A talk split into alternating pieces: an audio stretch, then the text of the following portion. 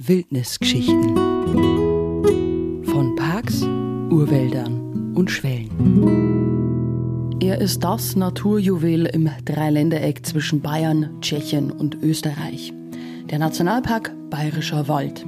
Der älteste und größte Waldnationalpark Deutschlands. Seit über 50 Jahren darf sich hier eine Wildnis entwickeln, die es sonst in Mitteleuropa kaum noch gibt und ich nehme euch mit auf eine spannende Reise quer durch dieses besondere Schutzgebiet. Von West nach Ost besuchen wir die schönsten und interessantesten Ecken und ich treffe dabei Zeitzeugen, Forscher, Ranger und einfach interessante Menschen, die hier im und mit dem bayerischen Wald leben. Der Start unserer Wildnisgeschichten ist zugegeben recht zivilisiert. Mitten im Grenzort Bayerische Eisenstein legen wir los. Hier steht der historische Grenzbahnhof, in dem die Naturparkwelten ihre Heimat haben. Ein Museum, das wirklich einmalig ist. Johannes Matt wartet hier schon auf mich. Er ist Gebietsbetreuer für die Aberregion beim Naturpark Bayerischer Wald. Und auch wenn Johannes hier schon bestimmt tausende Besucher durch die Ausstellung geführt hat, ist er dennoch immer wieder selbst noch begeistert von diesem einmaligen Ort. Genau, wir sind da in der historischen Eingangshalle vom Grenzbahnhof in Bayerisch Eisenstein aus dem Jahr 1877.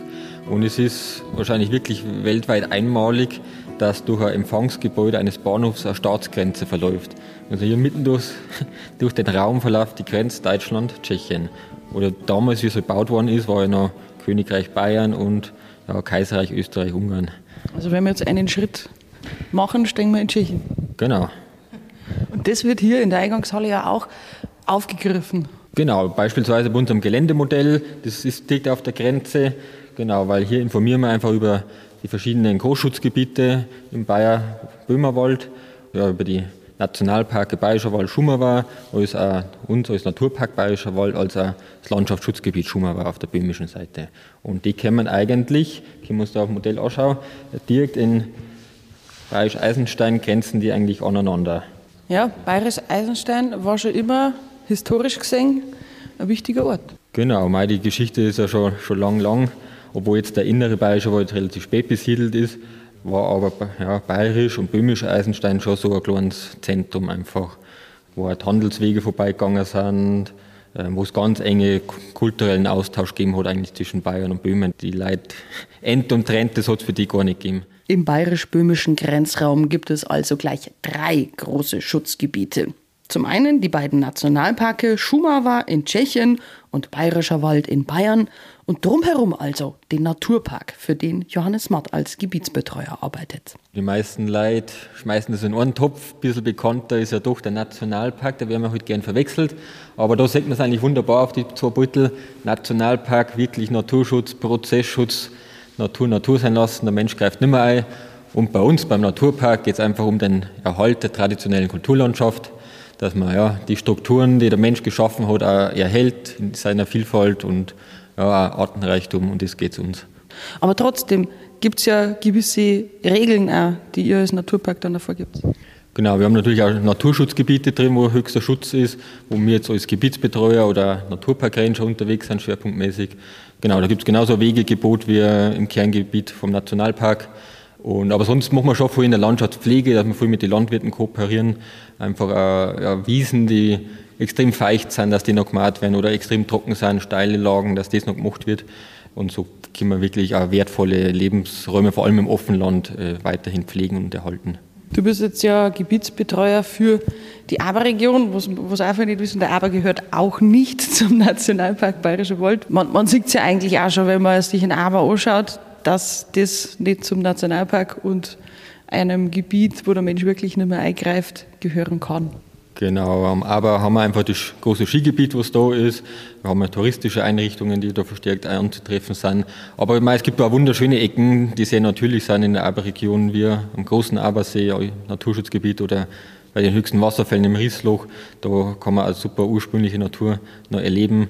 Vielleicht ist es auch deswegen, dass er ein wenig verwechselt wird mit dem Nationalpark, weil da haben wir auch viel Totholz drin mittlerweile und schauen, dass wir auch da mehr Arten einen Lebensraum schaffen. Was ist so deine geheime, deine eigene Lieblingsecke in deinem Gebiet? Ja, die verrate ich natürlich nicht. Na, aber es gibt äh, wunderschöne Ecken, äh, die auch keiner so kennt. Wir ja, ein Hochfall bei Bodenmais, ein Zorthexenwasserfall eigentlich im Bayerischen Wald. Ähm, dann gibt es auch noch einen Wasserfall, der heißt auch Hochfall Richtung Schau-Em um, der kennt erst recht keiner. Ähm, das sind schon so, so Highlights, die wunderschön sind, aber ein bisschen geheim bleiben sollten eigentlich. Keine Sorge, Johannes, wir verraten deine geheimen Lieblingsorte natürlich nicht. Psst. Stattdessen würde ich sagen, starten wir unsere kleine Tour durch die Naturparkwelten. Wir haben schließlich einiges vor uns. Das Skimuseum zum Beispiel. Oder auch die größte Modelleisenbahnwelt in ganz Ostbayern und die Ausstellung über den höchsten Berg im Bayerischen Wald, den Großen Aber. Besonders spannend finde ich aber die Station über den Silberberg bei Bodenmais. Für den brennt auch das Herz von Johannes Matt besonders. Und zwar wegen den Fledermäusen. Wir haben da einer der größten Winterquartiere Deutschlands, wenn nicht sogar Mitteleuropas. Also wirklich bei den Mopsfledermäusen, bei der Art ähm, überwintern, ja in dem Bereich, den wir das Monitoring machen, 800.000 Fledermäuse und da gehen wir nur einen Bruchteil von dem ganzen Stollensystem ab. Also Insgesamt werden da an die 10.000 Fledermäuse überwintern. Ist ja eigentlich ein Glücksfall, dass in diesem Silberberg ein Bergwerk ist, wo die Fledermäuse quasi jetzt ein Quartier gefunden haben. Genau, das ist die beste Nachnutzung, die man sich vorstellen kann. Und weil nur ein kleiner Teil, 800 Meter, werden als Besucherbergwerk, als Schaubergwerk genutzt, aber in die restlichen über 20 Kilometer haben die Fledermäuse zur Verfügung. Was für Arten hast du dann da drin schon gefunden bei diesen Zählungen? Genau, wir haben insgesamt 19 Arten mittlerweile am Silberberg. In den letzten Jahren ist noch die kleine Hufeisennase dazugekommen, das ist schon ein Highlight. Und aber von ja, unser größten, das Mausohr ist drin, bis auch die ganz kleinen Zwergfledermäuse haben wir ähm, alles da fast. Wahnsinn. Und das Schöne ist, man kriegt davon eigentlich nichts mit. Außer hier bei uns im Europäischen Fledermauszentrum, da die sagen, gehen wir ein Stockwerk tiefer. Sehr gern. Das ist schon was Spezielles hier in den Naturparkwelten in Bayerisch Eisenstein. Das Untergeschoss ist nämlich komplett den kleinen Nachtschwärmern gewidmet. Hier ist das Europäische Fledermauszentrum untergebracht. Ja, da geht es von der Geschichte über die Erforschung, also über die Biologie, da gibt es total viel zum Entdecken. Wie gesagt, eine kleine Kinderlinie. Ja, vielleicht gehen wir ganz kurz ähm, noch auf, auf die Besonderheit der Fledermaus ein, weil eigentlich, äh, wenn man in der Nacht unterwegs ist, dann braucht man andere Sinnesorgane, wie das Auge, dass man sich dann äh, in der Nacht orientiert. Und die Fledermaus orientiert sich ja da mit Schall. Genau, Echolot und Ultraschall. Und mei, die schreien wirklich die ganze Nacht durch und zum Glück in so hohen Frequenzen, dass wir es überwiegend nicht hören, weil es war laut wie eine Pressluft haben. Also da hat der Mensch schon die Fledermäuse wegen einer Lärmbelästigung ausgerottet haben. Ähm, na, die müssen schreien, dass sie sich einfach orientieren können, dass ja, die Schallwellen, die zurückgeworfen werden, so analysieren können, ist das jetzt Beute, ist das ein Hindernis, wo geht es wieder zurück ins Quartier. Das ist eh der Wahnsinn. Ähm, und Sie besitzen auch ein Talent, Sie hängen sie gern kopfüber an irgendwelche steilen Felswände. Wie geht das? Ja, da haben wir einen ganz speziellen Klappmechanismus an die Hinterbeine. Da brauchen die einfach gar keine Kraft, das klappt um. Und für die ist das entspannteste Position. So wenn wir auf der Couch liegen, hängen die einfach kopfüber von der Decke. Und zum Glück ja, kriegen sie keinen roten Kopf. Da haben sie ganz spezielle Klappen in die Venen, dass das nicht passiert. Erstaunliche kleine Tiere, über die man ganz viel erfährt hier im genau, europäischen Fledermauszentrum. Sondern wir haben auch ja, an europäischen Fledermausarten oder weltweit. Also Der schaut ja gut aus. Spezielle mit besonderem Friseur, die Chopins Fledermaus aus Afrika. Mit einem riesigen Iro auf dem Kopf. Oder klar klären wir auch, ob es jetzt wirklich Vampirfledermäuse gibt oder nicht. Und naja, es gibt ja schon die zwei Arten in Mittel-Südamerika, die blutleckend sind. Jetzt, wenn sie irgendwo verletztes Tier finden, dann werden sie da schon dran saugen, aber ja, bei uns in Europa alles im Reich der Märchen. Gott sei Dank. Trotz gewisser Unterschiede zwischen Naturpark auf der einen und Nationalpark auf der anderen Seite gibt es doch auch viele Gemeinsamkeiten. Gemeinsam mit Johannes Matt geht es für mich jetzt auch zurück ins Tageslicht. Aber bevor ich die Naturparkwelten in Bayerisch Eisenstein hinter mir lasse, noch ein kleiner Tipp. Immer am letzten Samstag im August ist Europäische Fledermausnacht. Und das ist auch hier in den Naturparkwelten ein besonderer Tag mit vielen tollen Aktionen und sogar nächtlichen Ausflügen in die Welt der Fledermäuse.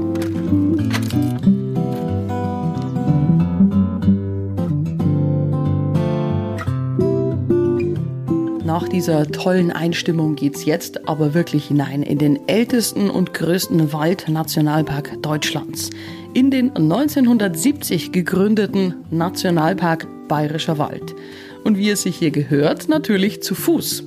Der Wanderrucksack samt Brotzeit ist gepackt, die Wanderschuhe geschnürt. Letzter Blick noch auf die Wanderkarte. Und jetzt geht's los in Richtung des heutigen Ziels, Zwiesler Waldhaus. Den Ort kann ich von Bayerisch Eisenstein aus gleich auf mehreren Wegen erreichen.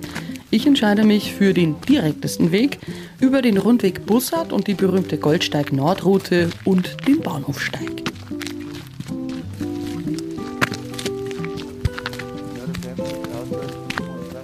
Nach ein paar Metern auf der Bahnhofstraße überquere ich die Gleise in Richtung Trauerwald. Erst einmal gemütlich warm werden, ist aber nicht. Denn gleich auf den ersten Kilometern geht es zum höchsten Punkt der Tour, den Hochbergsattel mit fast 850 Metern. Tatsächlich muss ich ein paar Mal kurz verschnaufen, was ich aber gerne nutze, um den herrlichen Ausblick auf Bayerisch Eisenstein hinter und die langsam wilder werdende Natur vor mir zu genießen. Erste Trinkpause gibt es an der Schutzhütte am Hochbergsattel und dann geht's links ab auf den Wanderweg mit dem grünen Dreieck. Die gute Nachricht, von jetzt an geht's nur noch bergab Richtung Zwiesler Waldhaus und entsprechend schnell komme ich dann auch voran. Schließlich wartet schon meine zweite Verabredung heute, Nationalpark Ranger Michael Scheidel. Mit ihm will ich zu einem der beliebtesten Ziele hier über den Schwellgraben zum Schwellhäusl. Michael, kannst du überhaupt noch zählen, wie oft du schon am Schwellhäusl warst? Oh mei, nein, das kann ich wirklich nicht mehr zählen. Gerade im Sommer haben die schon so kleine Nachmittagsstreifen noch, weil halt viele Leute unterwegs sind, bis halt eine traumhafte, kühle Atmosphäre da an der Herren ist. Wir sind jetzt am Schweigraum unterwegs, Richtung Schweiheisel. Was hat es mit diesem Schwei eigentlich auf sich? Also die Schwelle oder die Schwei am Schwellhäusl ist äh, ehemaliger Driftsee, ein Driftteich, der eben angestaut worden ist, dass man das Holz dann in großen Regen ausschwemmen hat können. Und der ganze Komplex eben auch mit dem kleinen Zulauf, sage ich jetzt mal, da am, am Schwellgraben, ist eben gebaut worden, dass man die Schwelle am Schwellhäusl zweimal am Tag öffnen hat können, damit man zweimal am Tag Holz driften hat können. Die Holztrift, also der Transport der Stämme zu Wasser, war vom 18. Jahrhundert bis in die 1960er Jahre die beinahe einzige Möglichkeit, das Holz aus dem bayerischen Wald hinaus zu transportieren. Eine Bahnstrecke, LKWs oder auch entsprechende Straßen hat es damals oft noch nicht gegeben. Vor allem im Frühjahr, während der Schneeschmelze, hatte die Trift Hochkonjunktur, denn dann gab es genug Wasser, um die großen Stämme quasi hinauszuschwemmen. Das Wasser hat man halt auch braucht, dass das Holz von, vom inneren bayerischen Wald dann bis Fichtach oder weiter raus bis, bis Ringsburg oder im unteren Wald bis Passau schwimmen hat können. Wie das Ganze entstanden ist, also so Ende vom 18. Jahrhundert, hat es halt auch noch keine LKWs nicht gegeben. Das ist dann später ist einmal so eine Holzbahn angelegt worden wo man es dann mit dem Zug rausgefahren hat. Aber das ist halt dann schon die 1960er Jahre gewesen. Das ganze Driftkomplex äh, oder Driftsystem, das ist wirklich aus, aus einer Zeit, wo es noch keine Maschinen und keine Geräte nicht gegeben hat. Das war ja eine ganz schön harte Arbeit dann. Auch das, die Holzhauer an sich, die haben dann einen ganz schön krassen Job gehabt. Ja, das war damals nicht nur eine harte Arbeit, das war auch eine gefährliche Arbeit das Holzhaus selber im Sommer, der Einschlag, der war von der Gefahr her nicht so hoch wie im Winter der Schlittenzug, wenn man das Holz von den Berg bringt. Oder da trifft, da sind wesentlich mehr Leute schwer verletzt und ums Leben gekommen, wie beim Holzeinschlag selber. Ja, so hart war das Leben und Arbeiten früher im bayerischen Wald. Kann man sich, wenn man das Wasser im Schwellgraben heute so leise dahin plätschern hört, kaum noch vorstellen. Es sind für Michael und mich insgesamt nur wenige Kilometer über den Schwellsteig, bevor der Wald dann plötzlich den Blick auf das nächste Ziel freigibt. Das Schwellhäusl. An der malerischen Schmalzbachschwelle ist die ehemalige Unterkunft der Triftleute heute eine urige Einkehrmöglichkeit und eines der beliebtesten Ausflugsziele in der gesamten Region. Zweimal im Jahr, im Frühjahr und im Herbst, kommen besonders viele Besucher hierher. Und das liegt nicht an der ausgesprochen guten Brotzeit von Wirt Ludwig Lettenmeier, sondern hat mit der so wahrscheinlich weltweit einzigartigen Sonnenuhr zu tun. Warum steht da hier hinten eine Sonnenuhr? Ja, der Findling, sage ich jetzt einmal, wo die Sonnenuhr drauf ist, ist bei Bauarbeiten vom Bierkeller zum Vorschein gekommen und ist dann eine Zeit rumgelegen, bis der Leppenmeier Ludwig, der Wirt vom Schwellhäusl, auf die Idee gekommen ist, ja, man könnte da irgendwie Sonnenuhr und hier und her draus machen. Letztendlich hat es der Dr. Paul Kestler aus Zwiesler Waldhaus in Zusammenarbeit äh, mit dem Schwarz Manfred Senior und nur ein paar dann aufgestellt. Der Dr. Paul Kessel hat dann ewig lang rumgetüftelt, bis die Sonnenuhr nach dem Polarstern ausgerichtet ist und unten den ganzen Aufbau ausgerechnet. Und ja, so ist da jetzt dieser Unikat und glaube ich, gibt es kein zweites mehr, gibt es nur am Schweighäusl. Ja, und ist mittlerweile ja auch ein absoluter Besuchermagnet, vor allem zu zwei besonderen Zeitpunkten im Jahr. Ja, das seltene Schauspiel das ähm, findet zu Tag- und Nachtgleichen statt. Ähm, das ist einmal der 21.3. und einmal der 23.9. um die Mittagszeit. Und dann steht die Sonne genau so, dass die Sonnenstrahlen durch den Felsen durch eine Glaskugel zum Leuchten bringen. Gibt es nur im Bayerischen Wald und nur am Schweißel. Aber da stehen ja oft wirklich hunderte Leute hinten, um das zu singen. Da sind dann wirklich ein paar hundert Leute dabei, das Zeitfenster, wo die Glaskugel dann leicht ist, wirklich ganz, ganz kurz. Das sind ein paar Sekunden und kriegt nicht jeder dann zu Gesicht. Deshalb lohnt es sich vielleicht auch mehr als einmal dabei zu sein zur Sonnenwende am Schwellhäusel. Lieber Ranger-Kollege von Michael macht übrigens immer eine interessante Führung, bei der noch viel mehr zur Sonnenuhr zu erfahren ist. Nationalpark Ranger Michael Scheidel und ich lassen das Schwellhäusel jetzt langsam hinter uns. Schließlich bietet unser Rückweg noch ein weiteres Highlight und zwar das Urwaldgebiet Hans-Watzlikheim. Also in Hans-Watzlikheim macht imposant, dass da einfach eine der höchsten Tannen Bayerns steht und dass die Dimension von den Bäumen doch ein bisschen, bisschen größer ist wie in der Mittelsteighütten. Also da steht dann auch so die berühmte Tanne mit den Bohlen außenrum, wo immer wieder Leute versuchen, die zu umfassen. Wie viel braucht man aktuell, dass man noch irgendwie mit den Händen rundum kommt? Ähm, das ist die Waldhaustanne und wir brauchen so um die vier Erwachsene und sechs, sieben Kinder, dann kannst du das Ski umarmen. Michael Pscheidl und ich alleine können die berühmte Waldhaustanne also auf keinen Fall umfassen. Zu massiv ist der Stamm dieser hunderte Jahre alten Tanne hier im Watzlikhain. Ja, das ist wirklich schon was Besonderes hier im Zwiesler Waldhaus. Neben dem Watzlikhain gibt es nämlich noch ein zweites, echtes, uraltes Urwaldgebiet, die Mittelsteighütte. Und da will ich als nächstes hin. Zurück geht's über die große Defernick und den Parkplatz Brechhäusel. Und nach wenigen Metern erreiche ich schon den Rundweg mit der Markierung Ameise. Dieser verläuft auf gut drei Kilometern rund um Zwiesler Waldhaus und direkt durch die Mittelsteighütte. Hier bin ich mit Klaus Bessler von der Uni Frankfurt verabredet. Er ist Mykologe und forscht hier im Nationalpark schon viele Jahre zu den unzähligen und teilweise sehr, sehr seltenen Pilzarten. Eine davon kommt leider nur noch hier im Urwaldgebiet Mittelsteighütte vor, der duftende Feuerschwamm. Klaus Bessler kennt hier wirklich jeden Stamm, an dem dieser extrem seltene Baumpilz vorkommt. Ah ja, da ist jetzt schon fast, wahrscheinlich ist er sogar schon abgestorben. Okay. Siehst, das ist, riechen du da auch nicht mehr. Nee, das, also fast nicht mehr. Ähm, genau, das, also die, der gibt halt dann irgendwann mal den Fruchtkörper auf. Schau mal, das alles das ist, ist das noch Himbeer? Das ist schon Fruchtbar. Das ist Fruchtkörper schon. Ja? Das löst sich ab. Das war jetzt der duftende Feuerschwamm. Nee, genau. Das war wirklich einmal ein schöner, großer Fruchtkörper. Und jetzt äh, ist er aber über die Zeit abgestorben, wird aber bestimmt an einer anderen Stelle dann wieder Fruchtkörper bilden. Und das ist eine der Besonderheiten der Mittelsteighütte, oder? Ja, dieser duftende Feuerschwamm, äh, den haben wir wirklich in Deutschland nur in der Mittelsteighütte.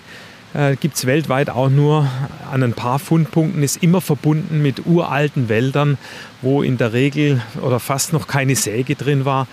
Ja, und auf den sind wir schon stolz und um den müssen wir uns auch kümmern weil der duftende Feuerschwamm es bislang noch nicht geschafft hat, dieses Altwaldrelikt Mittelsteighütte zu verlassen und den Nationalpark wieder richtig breit zu besiedeln, wie wir das von anderen Arten kennen. Er braucht halt uralte Tannen und viel Tannen-Totholz und das haben wir halt hier in der Mittelsteighütte noch. Und der ist ja ganz klassisch erkennbar an seinem Duft, deswegen heißt er ja so. Ja, genau, genau. Der Duft äh, riecht wirklich, riecht der riecht nach äh, ja so Fliederartig und ähm, den Stoff, den der Duft ausmacht, den kennt man eben auch aus dem Pflanzenreich und ich glaube sogar vom Flieder, Ethylethanol. Und ähm, die Frage ist ja immer, warum duftet der? Und da gibt es zwei mögliche Hypothesen dafür, dass äh, ähm, der Duft dazu dient, Insekten anzuziehen, die die Sporen verteilen. Ähm, man weiß aber auch, dass dieser Stoff ähm, antibakteriell wirkt. Also es kann durchaus sein, dass der Duft eigentlich nur ein Nebenprodukt ist, aber dass die antibakterielle Wirkung wichtiger ist und den Pilz vor Pathogenen schützt.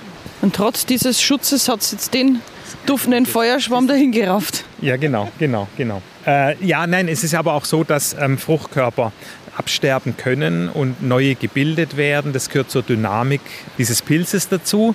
Ähm, das heißt ja nicht, dass der auch im Substrat innerhalb absterben muss. Also grundsätzlich ist der Pilz ja mit seinen Hyphen, also mit seinen Pilzfäden im Totholz und bildet dann von Zeit zu Zeit Fruchtkörper. Und das ist wie die Blüte bei der Pflanze. Und ähm, viele Pilzarten bilden einjährige Fruchtkörper. Das kennt man ne, vom Steinpilz oder ähnliches. Die kommen eine kurze Zeit.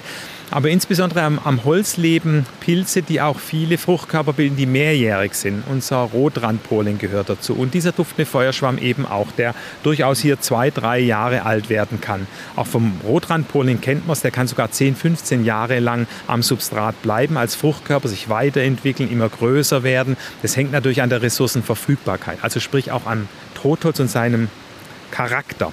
Und man weiß auch, dass man dieses dicke Totholz zum Schutz dieser Pilzarten benötigt. Und davon gibt es in der 38 Hektar großen Mittelsteighütte noch relativ viel. Heute kann es als wahrer Glücksfall bezeichnet werden, dass das Waldstück schon ab dem 18. Jahrhundert kaum noch genutzt wurde und dann vor über 100 Jahren komplett unter Schutz gestellt wurde. Es ist schon unfassbar, wenn man sich hier einfach mal umschaut. Es liegt unglaublich viel Totholz rum. Es stehen hier noch richtig dicke Fichten, dicke Tannen, große, riesige Buchen. Was uns ja so fasziniert, auch als Ökologen, ist, das, was du beschrieben hast, dass da diese alten Bäume stehen und viel Totholz äh, liegt.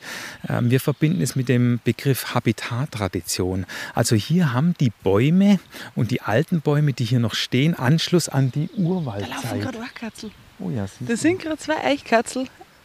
Hab, Entschuldigung, ah, da, da, da, da sind sie, guck. Ja. Ah, schön. Und dann ja. heißt es zwar im Nationalpark sieht man keine Viecher. Ja, ja, man muss eigentlich bloß einmal irgendwo stehen bleiben. Genau, genau. Ja, das, das ist das, was wir unter Habitattradition bezeichnen, dass diese Bäume hier noch Anschluss an die Urwaldzeit hatten, weil letztendlich ja der Bayerwald wurde relativ spät besiedelt, sagen wir mal so, und im Flachland da wurden die Wälder extremst intensiv genutzt. Und ähm, auch hier später im 20. Jahrhundert wurden die Wälder sehr intensiv genutzt. Und so kann man sich vorstellen, muss wohl mal die Landschaft hier ausgesehen haben. Und das ist schon sehr, sehr beeindruckend, wenn man das mit den Fichten-Steckerwäldern vergleicht, die wir sonst auf der Landschaftsebene haben, das ist schon fantastisch. Warum ausgerechnet hier ins Wiesler Waldhaus? Hat ja mit der Grenze, glaube ich, zu tun. Gell? Ja, also das ist schon immer erstaunlich. Und auch wenn man den Studierenden diese Frage stellt, äh, wie konnte denn ein so schöner Wald in der Nähe von einer Ortschaft äh, eigentlich überleben, wo man doch das Holz wunderbar hätte abtransportieren können? Weil es ist wirklich so, ich kenne viele Wälder in Europa, ähm, mit so, äh, die auch noch Altwaldcharakter haben, die liegen immer in den entlegensten Gebieten. Und man muss immer irgendwo versuchen, dort ewig hinzulaufen. Und hier kann man reinfahren. Wir sagen auch Drive-In-Reservat oder Altwaldrelikt. genau. Nee, ähm, 1761, wenn ich richtig informiert bin, wurde dieses Gebiet als Bannwald ausgewiesen, als Schutz, ähm, wenn es denn sein sollte, dass der Feind vom Osten eindringt. Und ich glaube, bis 1850 circa war das dann auch Bannwald und, und war quasi unter Schutz gestanden. Und das Schöne war dann, dass man 1914 den Wald wieder unter Schutz genommen hat als sogenannten Schonbezirk. Und 1939 wurde es dann offiziell Naturschutzgebiet und ja, dann später mit der Erweiterung dem Park zugeschlagen. Das ist ein ganz fantastisches Beispiel und, und das ist auch eine ganz schöne Sache, dass wir dieses Altwaldrelikt hier im Park haben. Natürlich auch für euch als, als Forscher dann äh, ein wahres Juwel, weil du ein so ursprüngliches Gebiet einfach für die Forschung gar nicht so einfach findest sonst. Also zumindest nicht in Bayern. Ja, es, also die Mittelsteighütte ist für uns eine sehr, sehr wichtige Referenz. Jetzt stell dir vor, wir hätten so einen Wald nicht mehr und keine Aufzeichnungen, wie denn die Artenausstattung hier ursprünglich mal war, dann würden wir uns natürlich auch schwer tun, Ziele für den Nationalpark zu definieren, was wir an Arten wieder ansiedeln wollen oder wie wir uns vorstellen, äh, wie der Park artenmäßig strukturiert sein muss. Und wir sehen ja, dass wir trotz auch dieser Mittelsteighütte schon Arten verloren haben. Deswegen sind wir froh, dass wir noch solche Juwele auch noch beispielsweise auf tschechischer Seite haben, wie den Bubin. Und das Ganze gibt uns tolle Hinweise darauf, was ursprünglich an Artenausstattung da war und wo wir auch wieder hinwollen. Ähm, das ist ja ein wichtiges Ziel des Nationalparks, die typische Biodiversität dieses Gebietes ähm, zu erhalten oder wiederherzustellen. Wir haben mit dem Luchs angefangen, das Beispiel ist prominent. Aber wir haben natürlich Berge von anderen naturschutzfachlich relevanten Arten, für die wir Verantwortung haben. Dazu gehören die Käfer, die Pilze. Für letztere schlägt das Herz von Mykologe Klaus Bessler natürlich besonders. Aber er weiß auch, ohne dynamische und natürliche Wälder geht's nicht. Und dafür setzt er sich besonders ein. Ja, also, also es scheint immer wichtiger zu werden, dass ein Baum eben alt werden kann und auch eine lange Phase des Sterbens braucht. Da sind Artengemeinschaften dran angepasst. Ich meine, wenn so ein Baum 200, 300 Jahre lang wächst und dann stirbt er möglicherweise über 100 Jahre, es dauert ja lange, bis sich Pilze angesiedelt haben, da lebt der Baum ja immer noch in dieser Phase. Und das schafft ganz besondere Nischen und dann stirbt der Baum über 100 Jahre und dann fällt er um und wenn es eine große Dimension ist, dauert es nochmal 40, 50 Jahre, bis der zersetzt zersetzt ist. Also wir überbrücken da viele hundert Jahre an Lifecycle. Und da sind halt Arten dran angepasst. Das kann man im Wirtschaftswald nicht so einfach simulieren. Ein ganz äh, tolles Beispiel ähm, ist, wenn man nach Finnland geht oder nach Skandinavien. Dort gibt es Kiefern, die sehr, sehr alt werden, die ganz äh, enge Jahrringe haben, die über 800, 900 Jahre äh, wachsen, dann über 200, 300 Jahre sterben. Und wenn die dann auch mal umgefallen sind und dauert es nochmal über 100 Jahre, Jahre, ähm, bis die sich zersetzen. Und ganz am Ende kommen irgendwelche Arten, wo man sagt, ja, wo kommen die jetzt eigentlich her? Ja, weil die vielleicht genau diese Zeiträume brauchen, die Abfolge von Artengemeinschaften und die Nischen, die dabei entstehen. Man muss sich mal überlegen, das integriert über dann mehr als 1000 Jahre. Ähm, das müssen wir berücksichtigen, wenn wir Totholz planen, wenn wir Waldnaturschutz planen. Und das ist natürlich klares Plädoyer überall, wo alte Bäume stehen. Das gilt nicht nur für die Mittelsteighütte oder für andere Altwaldrelikte. Die müssen wir erhalten, genau aufgrund dieser Tatsachen. Das können wir nicht alles simulieren. Ähm, wir arbeiten da zwar dran, aber ähm, das ist nicht notwendigerweise komplett erfolgsversprechend.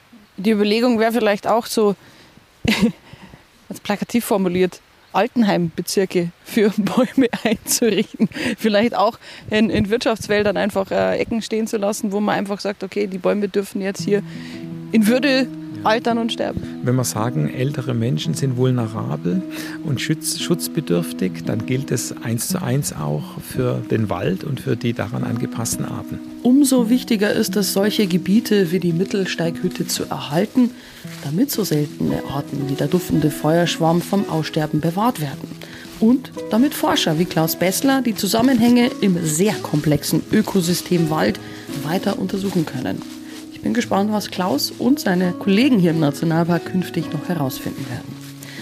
Damit endet nun die allererste Folge der Wildnisgeschichten aus dem Nationalpark Bayerischer Wald. Und ich verrate euch jetzt schon, wo ich das nächste Mal wandern gehe. Es geht wieder von Fiesler Waldhaus Richtung äh, Nationalparkzentrum Falkenstein. Wen ich da alles treffe, seid gespannt. Bis zum nächsten Mal. Alle Folgen der Wildnisgeschichten gibt es auch bei Spotify und auf der Homepage des Nationalparks Bayerischer Wald.